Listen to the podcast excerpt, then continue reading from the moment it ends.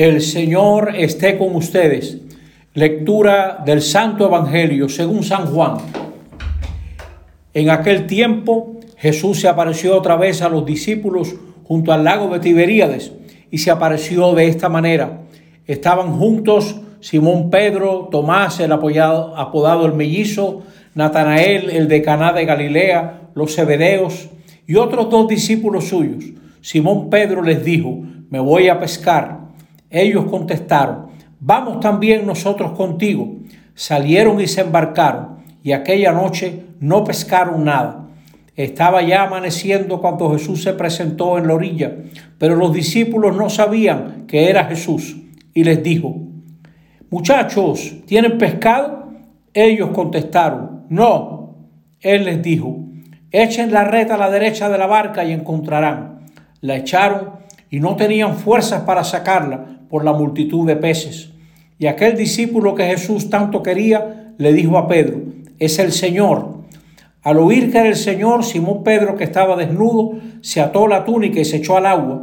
Los demás discípulos se acercaron en la barca porque no distaba de tierra más que unos pocos metros, remolcando la red con los peces. Al saltar a tierra, ven unas brasas con un pescado puesto encima y pan. Jesús les dijo, traigan de los peces que acaban de pescar. Simón Pedro subió a la barca y arrastró hacia la orilla la red, repleta de peces grandes, 153, y aunque eran tantos, no se rompió. Jesús les dijo, vamos, almuercen. Ninguno de los discípulos se atrevía a preguntarle quién era, porque sabían bien que era el Señor. Jesús se acercó, tomó el pan y se lo dio, y lo mismo el pescado. Esta fue la tercera vez que Jesús se apareció a los discípulos después de resucitar de entre los muertos. Después de comer, Jesús dijo a Simón, Simón, hijo de Juan, ¿me amas más que a estos? Él le contestó, sí, Señor, tú sabes que te quiero. Jesús le dijo, apacienta mis corderos. Por segunda vez le pregunta, Simón, hijo de Juan, ¿me amas? Él le contestó, sí, Señor, tú sabes que te quiero. Él le dijo, apacienta mis ovejas. Por tercera vez le preguntó, Simón, hijo de Juan, ¿me quieres? Se entristeció Pedro de que le preguntara por tercera vez si lo quería y le contestó, Señor, tú conoces todo, tú sabes que te quiero. Jesús le dijo, apacienta mis ovejas. Te lo aseguro, cuando eras joven, tú mismo te ceñías e ibas donde quería pero cuando seas viejo extenderás las manos, otro te ceñirá y te llevará a donde no quieras. Esto dijo aludiendo a la muerte con que iba a dar gloria a Dios. Dicho esto, añadió, sígueme. Palabra del Señor. Estamos en este domingo de nuevo de Pascua, en el tercer domingo de Pascua, y encontramos de nuevo el lago, una pesca fracasada, la barca de Pedro y Pedro que se lleva de Juan, que reconoce a Jesús. Reconocen a Jesús porque han tenido una experiencia. Es de vital importancia que cada uno de nosotros haga la experiencia de Jesús. Pedro dice que va a pescar y el grupo ha hecho un camino y reconoce el liderazgo de Pedro. Vamos también contigo, dicen los demás. Ese liderazgo no suprime las limitaciones. Ese liderazgo de Pedro supone también que Pedro escucha a Juan, que es el que conoce al Señor. En medio de la noche no han pescado nada. Jesús ausente pero al mismo tiempo se les acerca en la orilla, en la aurora está Jesús para decirles, echen las redes a la derecha. Y ahora ocurre esa pesca. Muchas veces en la vida nos pasará así, llevándonos del mandato del Señor. Haremos una pesca, una pesca milagrosa que no esperábamos. Esta nueva unidad del grupo está hecha de reconocimientos Pedro reconoce que los ojos de Juan ven más que los ojos de Pedro. Pero al mismo tiempo, el liderazgo de Pedro es reconocido. Y ahora Jesús lo llama a una conversación para librarlo de la competencia. Es aquel Pedro que se presentaba como el, aunque todos, yo no, aunque todos te abandonen, yo no, yo Pedro no te voy a abandonar. Y ese Pedro sabemos que fracasó.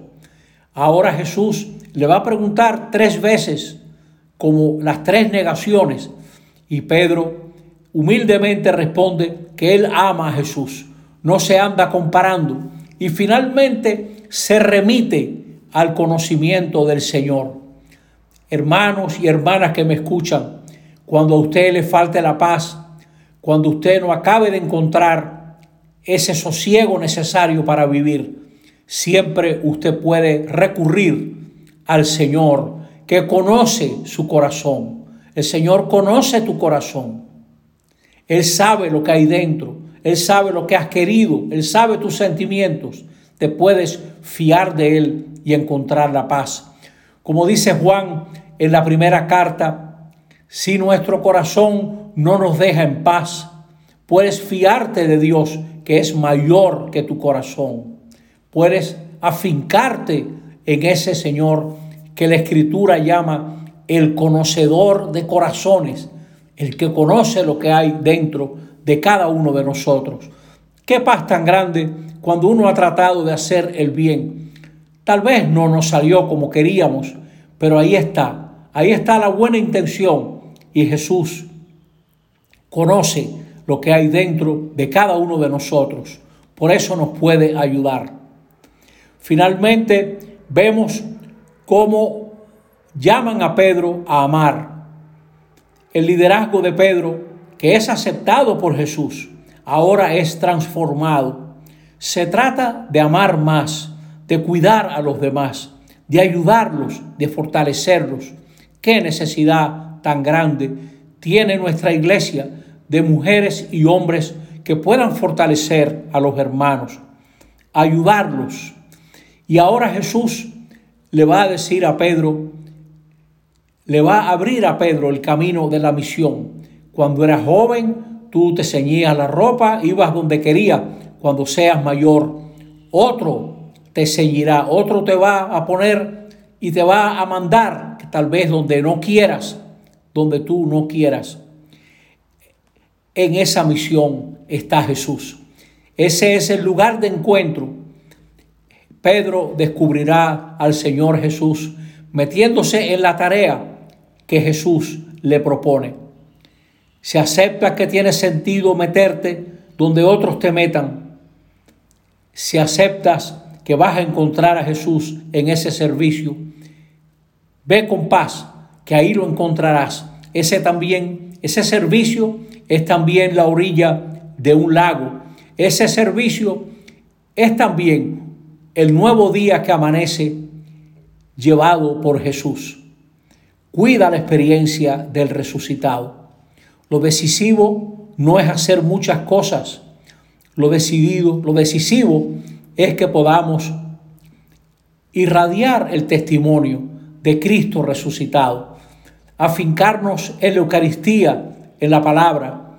Ese Jesús que llena nuestro corazón, ese Jesús que nos llama como nadie, nos mete en la misión por el bien de los hermanos.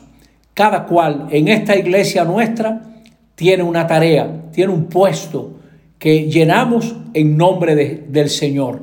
Esa es también la orilla, esa es también el lago para nosotros de la pesca milagrosa.